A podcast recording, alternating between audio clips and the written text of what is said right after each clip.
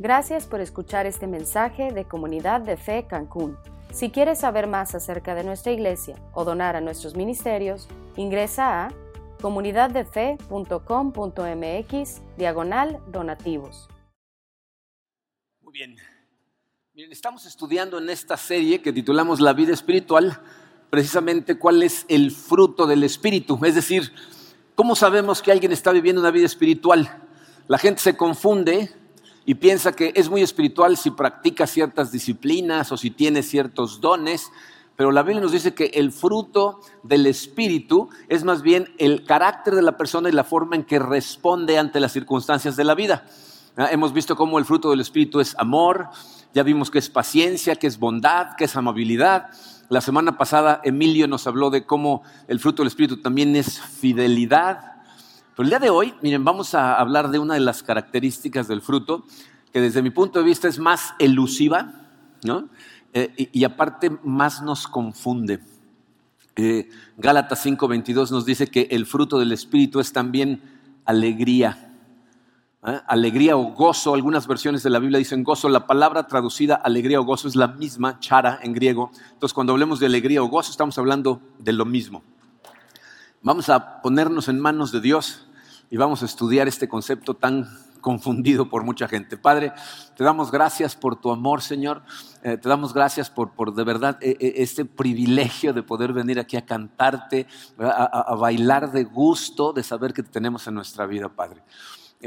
Señor, todos queremos vivir una vida que te glorifique, una vida que nos llene a nosotros realmente de ese gozo que tu palabra nos promete. ayúdanos a entender de lo que se trata este concepto, Señor, para que salgamos de aquí transformados, viviendo la vida de la manera en que tú la ves, Padre. Gracias, Señor, en el poderoso nombre de tu Hijo Jesucristo. Amén. Bien, bien, hay varias confusiones con respecto a este asunto de, la alegría.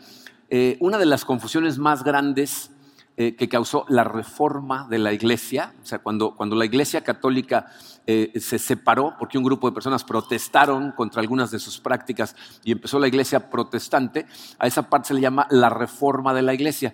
Eh, el problema es que muchos de, los reformistas se fueron a un extremo tan grande, tratando de, empujar el, ser piadoso en tu vida espiritual, que transmitían la idea de que ser espiritual significaba tener una vida miserable, amargada, aburrida.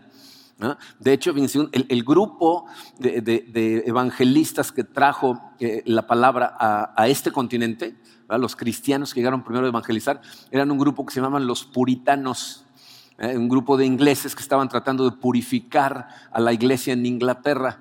Y para que se imaginen el tipo de personas que eran, había un dicho en la época que decía que un puritano alegre era una contradicción en términos. O sea, era una contradicción. No podías ser tú una persona muy espiritual y al mismo tiempo ser una persona alegre.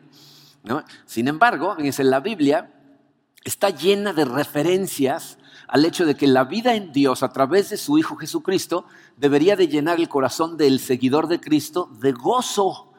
¿Ustedes recuerdan cuál fue eh, eh, el anuncio que hizo el ángel que le dijo a los pastores que estaba a punto de nacer el Salvador, el Mesías? No la tienen en su programa, pero va a salir en la pantalla Lucas 2.10. Dice, pero el ángel les dijo, no tengan miedo, miren que les traigo buenas noticias que serán motivo de mucha alegría para todo el pueblo. Es decir, eh, el, nacimiento de Jesús, el Evangelio de Cristo, la buena noticia de salvación, es algo que Dios envió a esta tierra para llenar el corazón de sus hijos de gozo. Entonces, no es verdad que tenemos que ser gente miserable y amargada para ser buenos cristianos. Por otro lado, también nos confunde la experiencia que nosotros tenemos con respecto a la alegría en el día a día. ¿No? O sea, nos confunde porque eh, nosotros sentimos alegría, o sea, no te tengo que explicar qué significa la alegría porque la has sentido, pero normalmente la sientes cuando las cosas van como tú quieres, como a ti te gustan. No es lo que podemos llamar eh, el efecto risitos de oro. ¿Se acuerdan del cuento de risitos de oro y los tres osos? ¿Sí lo conocen? Porque el jueves alguien me sorprendió diciéndome que nunca había oído hablar de risitos de oro. Pues el cuento es de una, una familia de tres osos, papá, mamá y el bebé oso, que prepara la mamá la comida eh, eh, y se van a caminar por el bosque. Y una niña que se llama Ricitos de Oro, que no nos dice el cuento, ¿qué hace la niña en medio del bosque caminando sola? Bueno, pero ahí va la niña, se mete a casa de los osos y empieza a probar la comida de los osos y prueba una sopa que está hirviendo, no se la puede comer, y luego otra que está fría, pues no se la quiere comer, y la tercera está en el punto medio perfecto y esa sí se la come. Y luego se acuesta en una cama y la cama está muy dura. Y luego se acuesta en otra cama, pues está muy suave. Y entonces se acuesta en una tercera que es el punto medio perfecto. Y ahí se queda dormida la niña. ¿no? Ahí la sorprenden los osos, por cierto. ¿no? Pero bueno, fíjense, esa es la idea del mundo de la alegría. O sea, la alegría es el resultado de encontrar el punto medio perfecto en todas las cosas. El problema es cada cuando todas las situaciones de tu vida están en el punto medio perfecto. ¿Cuándo sucede que no haya imperfección en tu vida? O sea, todo el tiempo estamos ante circunstancias que son imperfectas. La buena noticia es que la Biblia nos dijo ahí en Gálatas 5:22 que la alegría es, parte del fruto del Espíritu, lo cual significa dos cosas. Para empezar, que es lograble. O sea, que el creyente, el cristiano, puede tener un estado de alegría permanente en su corazón. Pero lo segundo que nos dice eso es que tiene todo que ver con tu crecimiento espiritual. Miren, entender este concepto es importantísimo, te voy a decir por qué. Porque si lo confundes, si no entiendes de lo que vamos a hablar el día de hoy, lo que vas a estar esperando es que si lees tu Biblia, te aprendes un montón de versículos de memoria y te portas bien, tu corazón se va a llenar de una alegría incontenible que no vas a saber ni de dónde vino. Y como así no funciona, te vas a hartar de estar aprendiéndote la Biblia y decir, ¿dónde está la alegría? Porque no llega nada más así.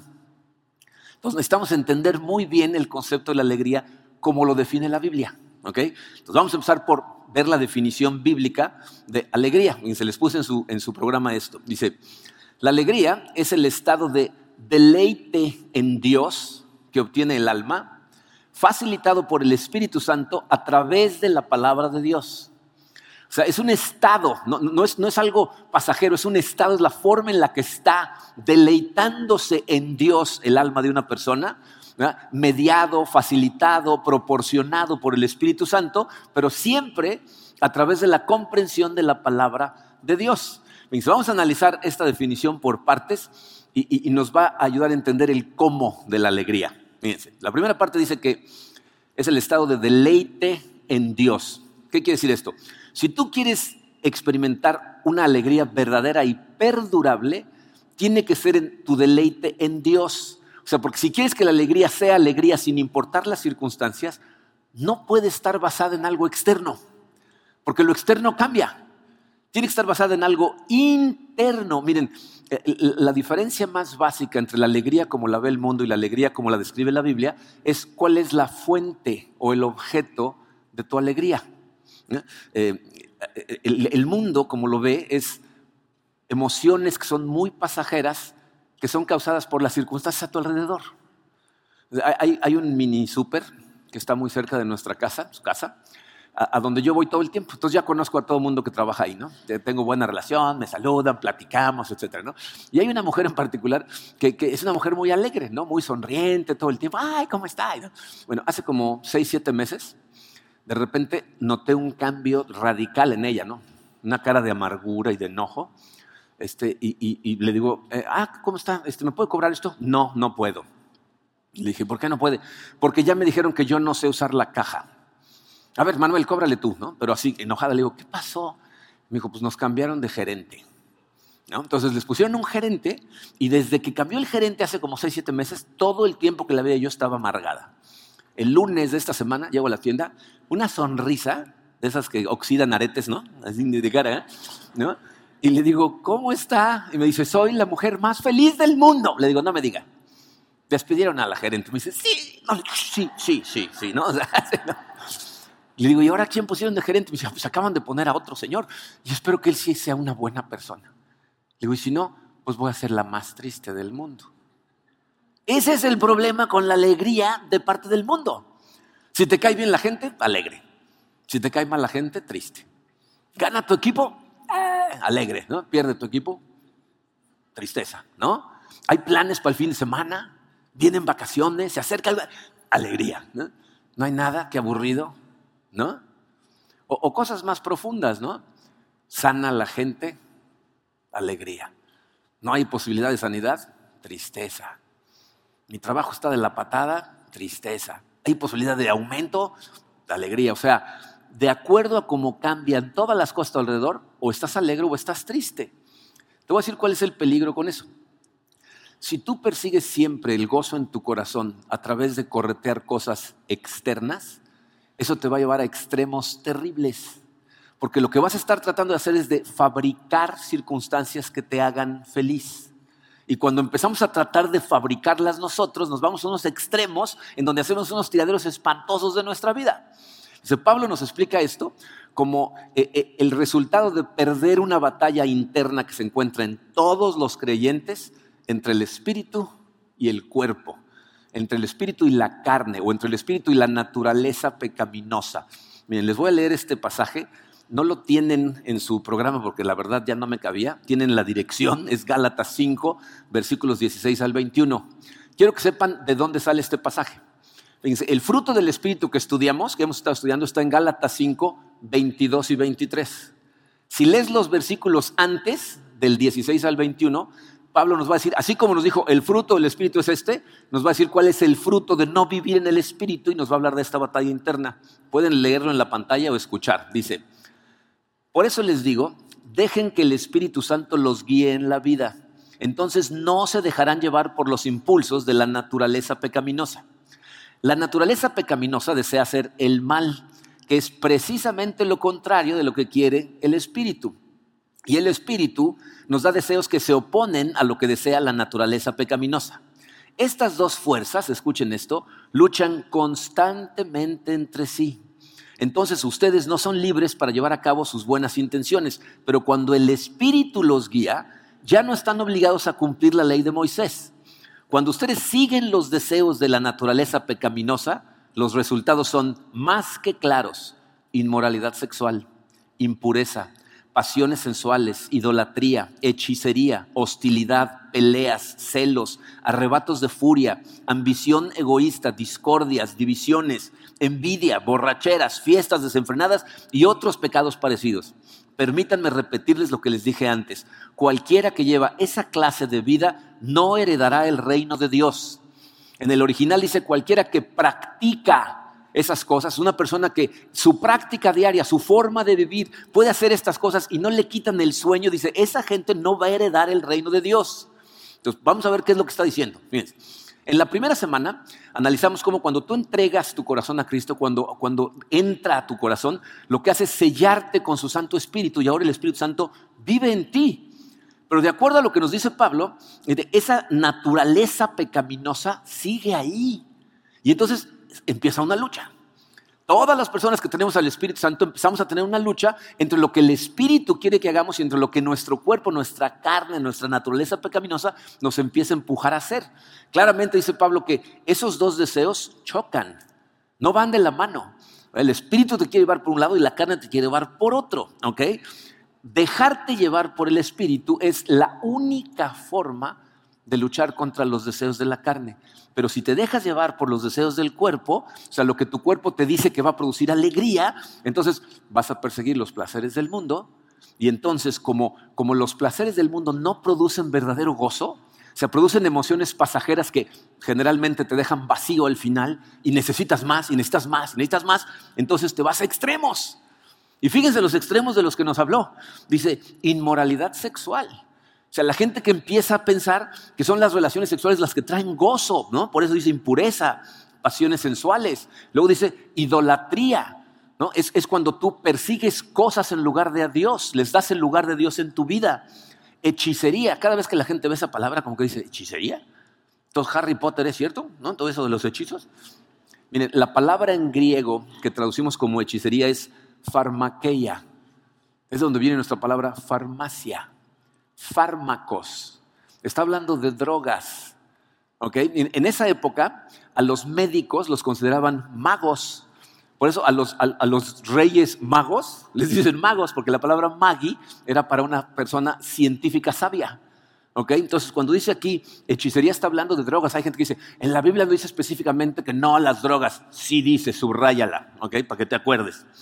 Luego dice, fíjate, estas otras que son más comunes a nuestras prácticas del día a día, hostilidad, peleas, celos, arrebatos de furia. Piensen cómo cuando estás persiguiendo el gozo a partir de que la gente se comporte como tú quieres que se comporte, cuando no lo hacen, arrebatos de furia, ¿no? Ambición egoísta, discordias, divisiones, envidia. Estás viendo lo que los demás tienen, te da coraje, ¿no? Borracheras, fiestas desenfrenadas, que esas dos no son dos palabras, es una en el original que significa orgías. Pues lo que Pablo nos está diciendo es, como creyente, no puedes perseguir los deseos de este mundo tratando de alcanzar un gozo permanente, porque es una trampa. No funciona, no produce ese gozo y entonces cada vez vas a necesitar más y más y más y más y quedas atrapado. La fuente de gozo en un cristiano tiene que provenir de dentro, de nuestro deleite en Dios, en nuestra alma. Pero ¿cómo? ¿Cómo funciona eso? Dice Jesucristo nos lo explica en Juan 15. Si ustedes recuerdan ese capítulo de Juan, eh, Jesucristo se pasa el principio del capítulo diciéndonos la importancia de estar en Él. Dice, yo en ustedes, ustedes en mí, yo en el Padre. Dice, eh, eh, yo soy la vid, ustedes son las ramas, tienen que estar conectados porque desconectados no va a funcionar. Y fíjense cómo termina en el versículo 11, Juan 15, 11, dice, estas cosas les he hablado para que mi gozo esté en ustedes y su gozo sea perfecto. O sea, nos habla de la importancia de la comunión en Dios, porque de ahí surge el gozo. Y fíjense cómo lo dijo. Dijo, para que mi gozo esté en ustedes. Tú y yo fuimos diseñados como un contenedor que está preparado para recibir cosas de Dios, entre ellas gozo. Pero ¿cómo sucede eso? A través del Espíritu Santo, que es el que produce ese llenado. Romanos 15, 13 dice, que el Dios de la esperanza los llene de toda alegría y paz a ustedes que creen en Él para que rebosen de esperanza por el poder del Espíritu Santo. Por eso en la definición decimos, este es un estado de deleite en Dios que está facilitado por el Espíritu Santo. Él es el que nos llena de esperanza. Pero todo esto sucede cuando estamos en comunión con el Padre. ¿Cómo sucede esa comunión con el Padre? Cuando el mismo Espíritu nos ministra mientras estamos recibiendo su palabra. aquí nos lo explica Juan en su primera carta, primera carta de Juan capítulo 1, Voy a leer los versículos 3 y 4, pero vamos a empezar con el 3. Dice, así que lo que hemos visto y oído es lo que les anunciamos a ustedes. ¿De qué está hablando? ¿Qué han visto? ¿Qué han oído? ¿Ah? A Jesucristo. O sea, Juan está diciendo, les estamos hablando de las cosas que nosotros vimos, las que tocamos, las, las que experimentamos. Dice, estas cosas les anunciamos a ustedes para qué? Para que también ustedes tengan comunión con nosotros porque nuestra comunión es con el Padre y con su Hijo Jesucristo. Entonces, a través de la comprensión del Evangelio de Cristo, nosotros tenemos comunión con el Padre. ¿Y eso qué produce? Fíjense en el versículo 4. Les escribimos estas cosas para que el gozo de ustedes sea completo. Entonces, la predicación de la palabra de Dios, gracias al ministerio del Espíritu Santo en nosotros, produce una comunión con el Padre que da como resultado fruto espiritual. En este caso, gozo es decir, una alegría que prevalece aún en medio de la adversidad. Es un estado de deleite en Dios que las circunstancias a nuestro alrededor no nos roban. Es un, un, gozo que permanece firme y les voy a decir por qué permanece firme. Porque el Espíritu Santo te permite ver más allá de tus circunstancias, de fijar los ojos en Cristo, que es nuestro ejemplo de vida, que Él mismo hizo exactamente eso, ver más allá de sus circunstancias para poder disfrutar de gozo en su corazón. Eh, Hebreos 12, versículos 2 y 3 nos lo explica clarito. Dice, fijemos la mirada en Jesús, el iniciador y perfeccionador de nuestra fe, quien, fíjense lo que dice, por el gozo que le esperaba, soportó la cruz. O sea, por cosas que venían a futuro, que él sabía que venían, estuvo dispuesto a soportar la cruz. No dice que gozó en la cruz, Dijo, por el gozo que sabía que venía, soportó la cruz, menospreciando la vergüenza que ella significaba. Y ahora, o sea, ahora ya el futuro en el que él tenía puesta su esperanza, dice, y ahora está sentado a la derecha del trono de Dios. Así pues, consideren a aquel que perseveró frente a tanta oposición por parte de los pecadores para que no se cansen ni pierdan el ánimo. Entonces, el gozo, la alegría en el corazón de un cristiano es algo que sucede dentro de nosotros, es un deleite en Dios que tenemos internamente cuando el Espíritu Santo nos abre los ojos a través de la palabra de Dios y entonces mantenemos nuestra vista puesta en Jesús. Es decir, confiamos en Él a largo plazo y no en las cosas de este mundo. Eso es lo que significa el gozo para un creyente. ¿Está clara esa parte? O lo repito todo desde el principio, ¿no? Ok. Ahora fíjate, si, si esto es así, déjame hacerte una pregunta. O sea, si tú aceptaste a Cristo, significa que ya tienes al Espíritu Santo en ti y entiendes lo que Jesucristo hizo por ti. Entonces mi pregunta es esta. ¿Tienes ese estado de gozo en tu alma? O sea, ¿es un estado de gozo permanente porque tienes la vista puesta en Jesús? ¿O de repente estás muy triste todo el tiempo? Si no ese es el caso, te tienes que preguntar por qué. ¿Cómo es posible que esté sucediendo esto? Entonces les puse esta pregunta en su programa. ¿Qué puede estar destruyendo tu alegría?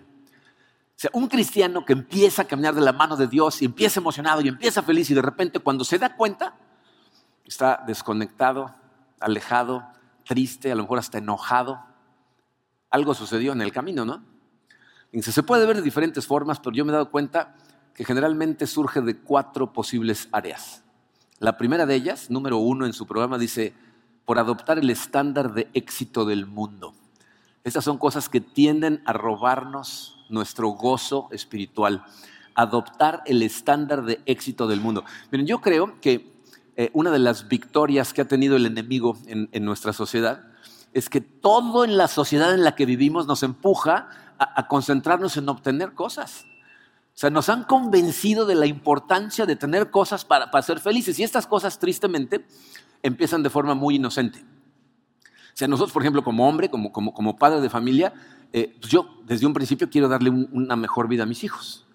Entonces quieres darles seguridad, quieres tener una casa que esté bien, quieres darles de comer, quieres que tengan ropa, quieres pasar tiempo con ellos, entonces que haya diversión de alguna manera, a lo mejor vacaciones, eh, quieres que tengan una buena educación, ¿no? Entonces quieres meterlos en una buena escuela, como quieres proveer esas cosas, quieres tener un buen trabajo, quieres prosperar en tu trabajo, quieres que te vaya cada vez mejor, porque estás pensando que ese es el medio para que sean felices.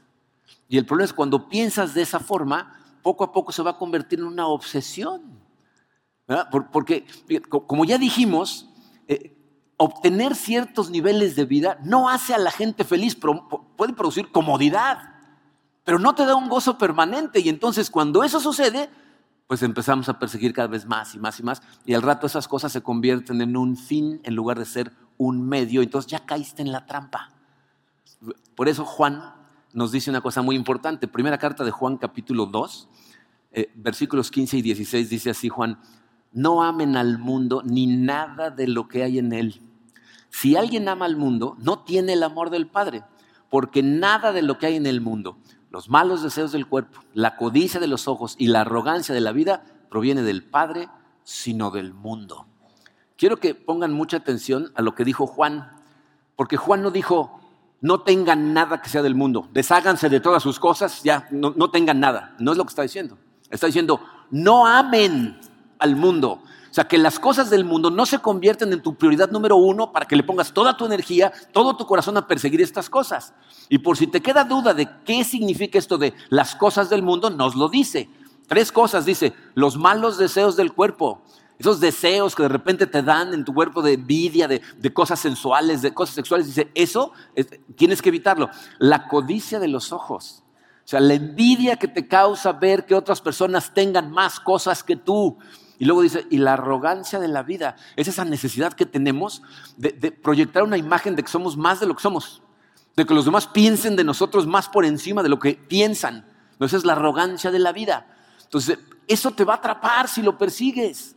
Entonces, ¿cuál es la manera de evitar caer en, en tener el estándar del mundo como tu medida de éxito? ¿Sabes cuál es?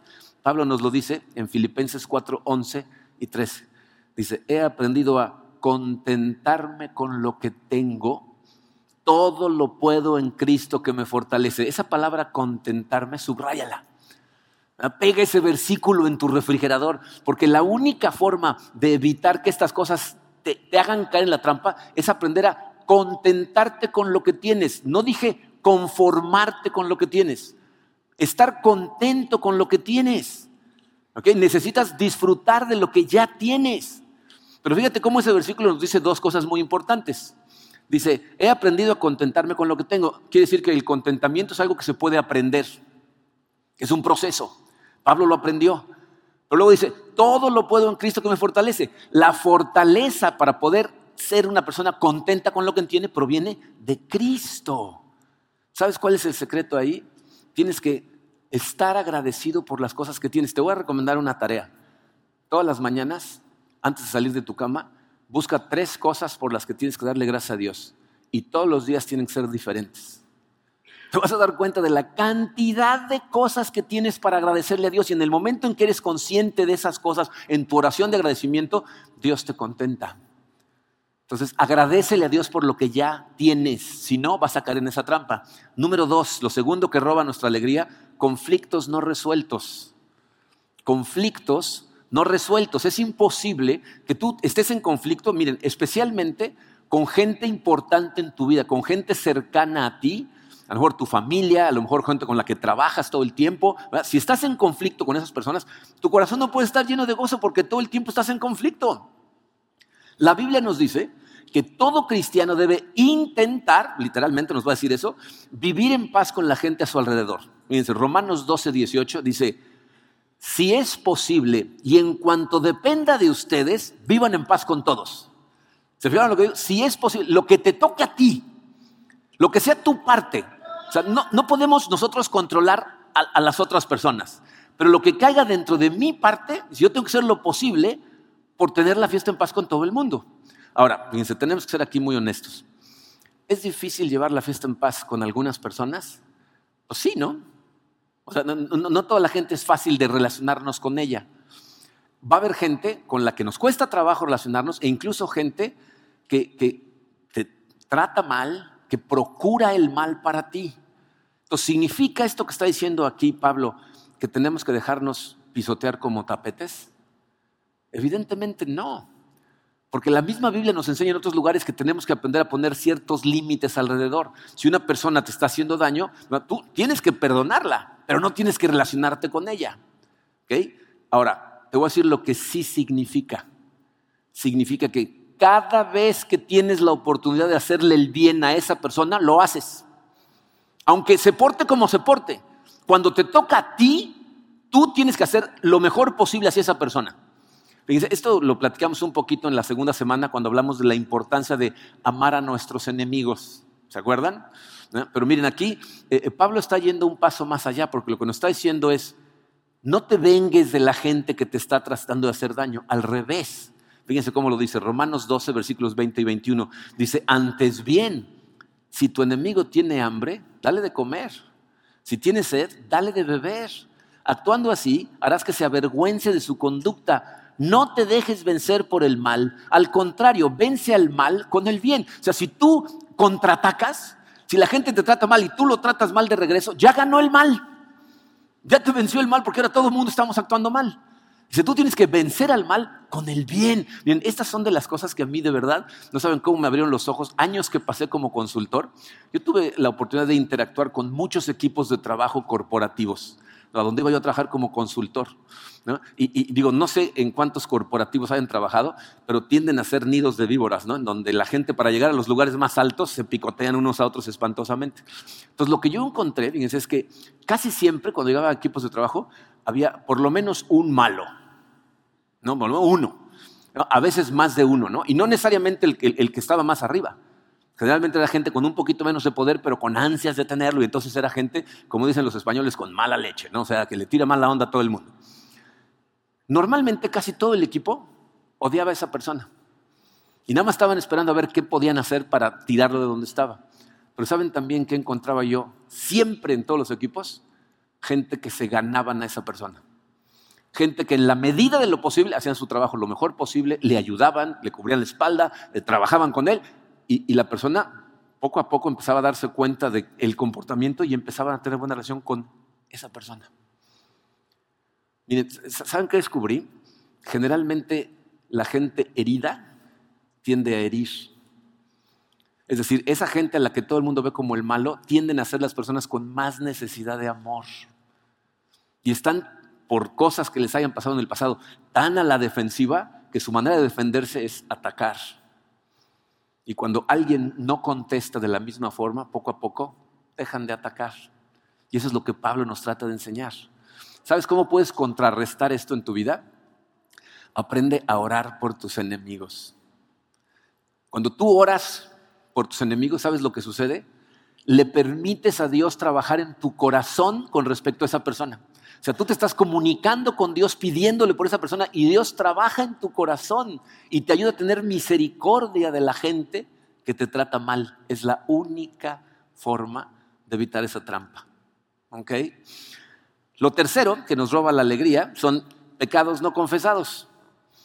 Cuando tú estás esclavizado con algo que sabes que está mal y no lo confiesas, te rehusas siquiera reconocerlo. Mira, eh, eh, la culpabilidad es una de las emociones que de forma más radical elimina la alegría en el corazón de una persona.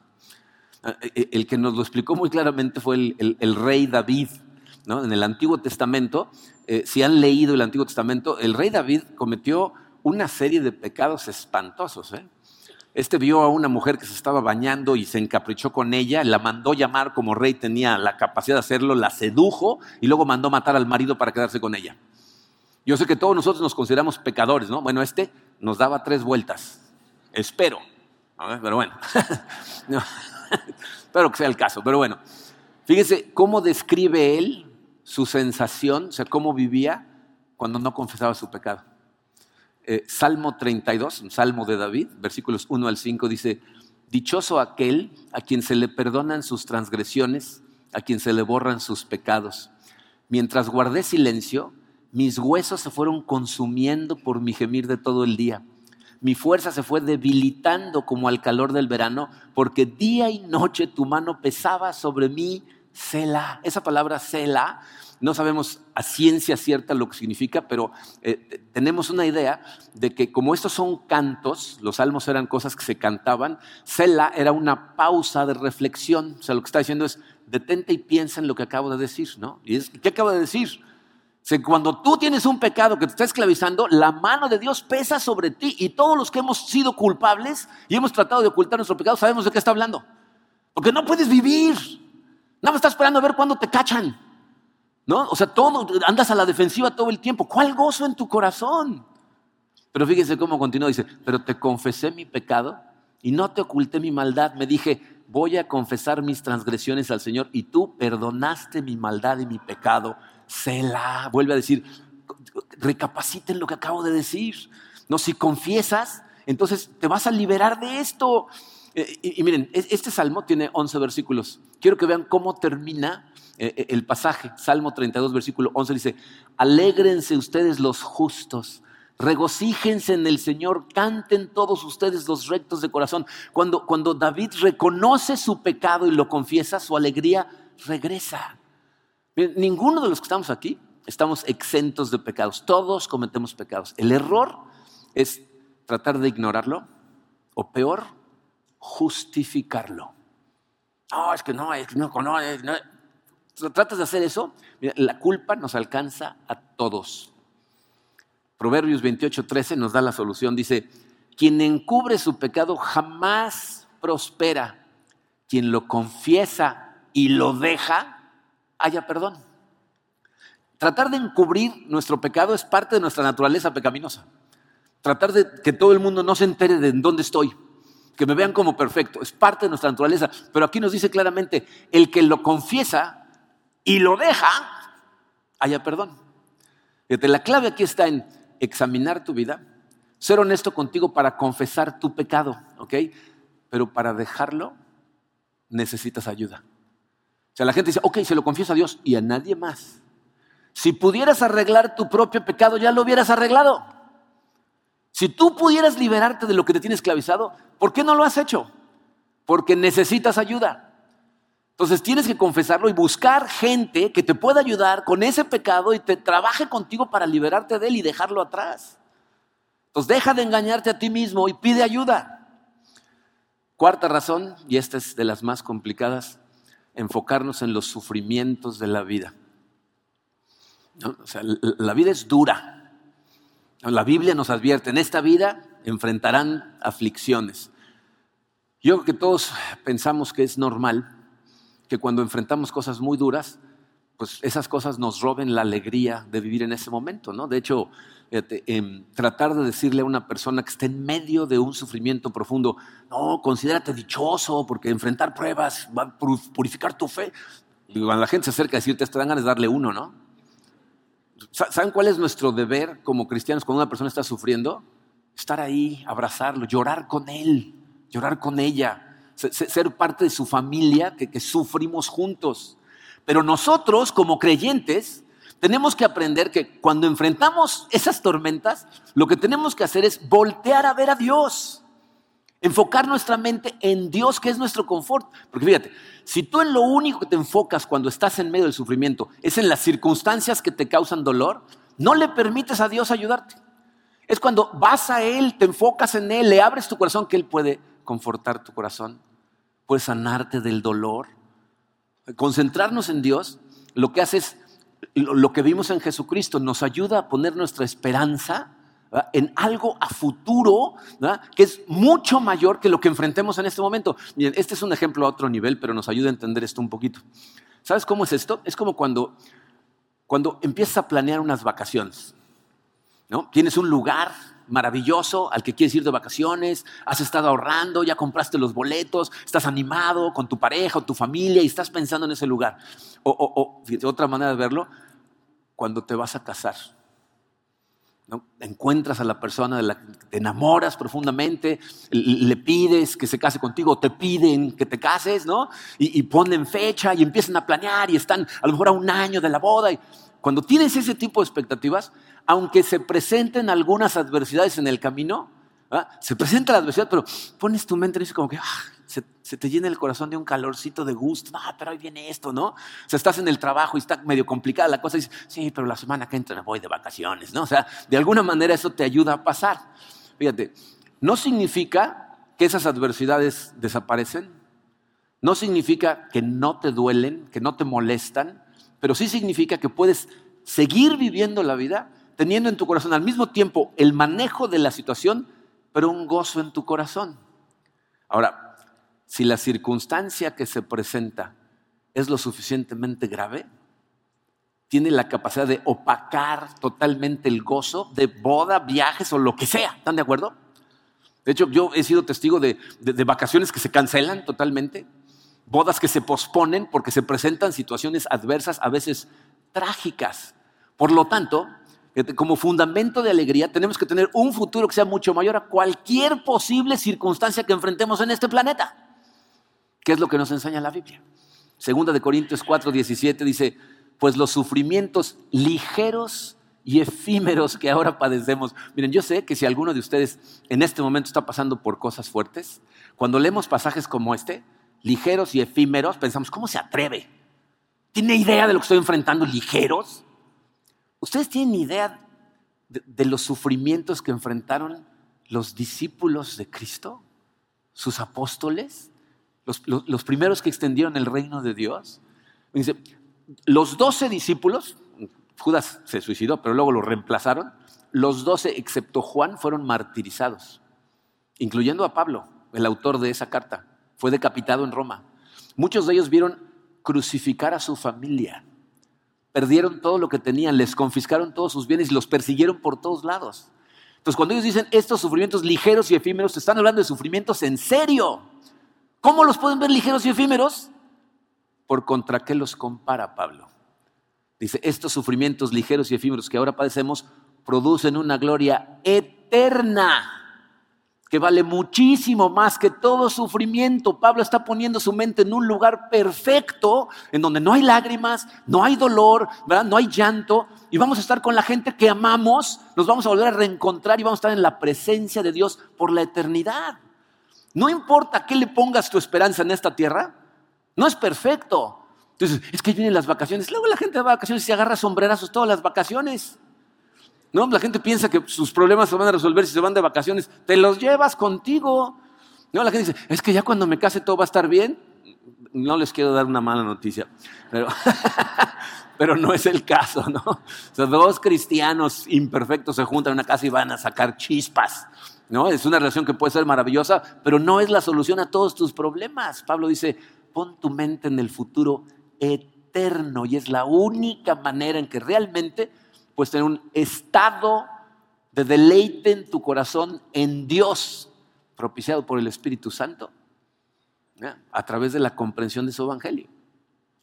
Entonces la pregunta de los 64 mil es, ¿estás disfrutando la vida en el Espíritu? ¿Tienes ese estado de gozo?